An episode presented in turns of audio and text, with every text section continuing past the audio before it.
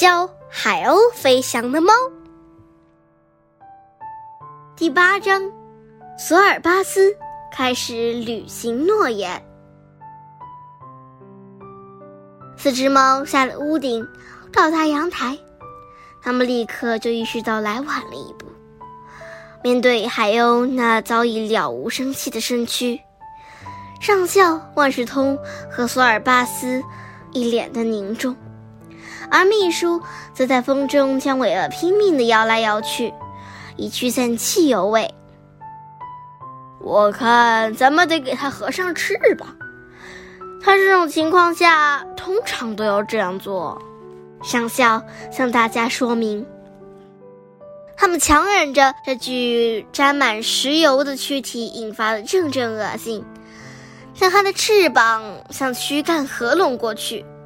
在翻动它的时候，他才发现了那只白色的。镶有蓝色斑点的海鸥蛋，蛋，它把蛋生下来了！索尔巴斯大叫：“你麻烦大了，亲爱的朋友，麻烦大了！”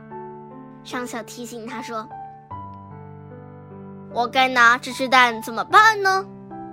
索尔巴斯这样问自己，愈加一筹莫展。一只蛋可以有很多用途。比方说，做成煎蛋饼。秘书建议道：“对，看看百科全书，他会告诉我们该怎么烹制最上乘的煎蛋饼。”去查第二十一卷，T 字母开头。万事通语气确凿：“这个问题免谈。”索尔巴斯向那只可怜的海鸥保证过，他将照看他的蛋和孩子。一只港口猫许下的诺言，跟这儿所有的猫都有关，所以不可以碰这只蛋。上校义正言辞地宣布。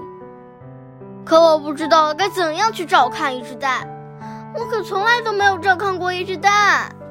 索尔巴斯绝望地说道。于是大家都朝万事通看去，也许在那本闻名遐迩的百科全书上。会查到相关的内容。我得查查第八卷，H 字母开头，那肯定能找到一切与蛋有关的东西。可眼下，我觉得先应该给它保保温，用体热保温，要相当热的体温才行。他的口气听上去就像故弄玄虚的说教，就是说要挨着蛋躺下。但不能碰破它，秘书说道：“这正是我要向大家建议的。”索尔巴斯，你守在海鸥蛋旁边，我们几个一起陪万事通回去看看他的百科。百科，总之你知道我在指什么啦。晚上我们会带新消息回来，再一起把那只可怜的海鸥埋了。上校一一做了安排，然后窜上屋顶。万事通与秘书也跟着他走了。索尔巴斯留在阳台上，身边躺着只海鸥蛋和海鸥的尸体。他小心翼翼地躺了下来，将蛋贴着肚皮。他不由觉得自己的样子可笑至极。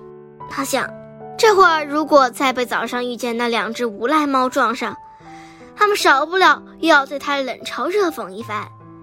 但诺言毕竟是诺言。就这样，沐浴在和煦的阳光下，他昏昏欲睡。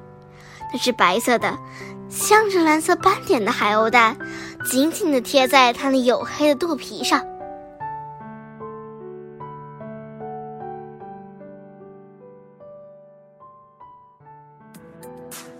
今天就讲到这里啦，希望大家继续聆听家宝讲故事哦。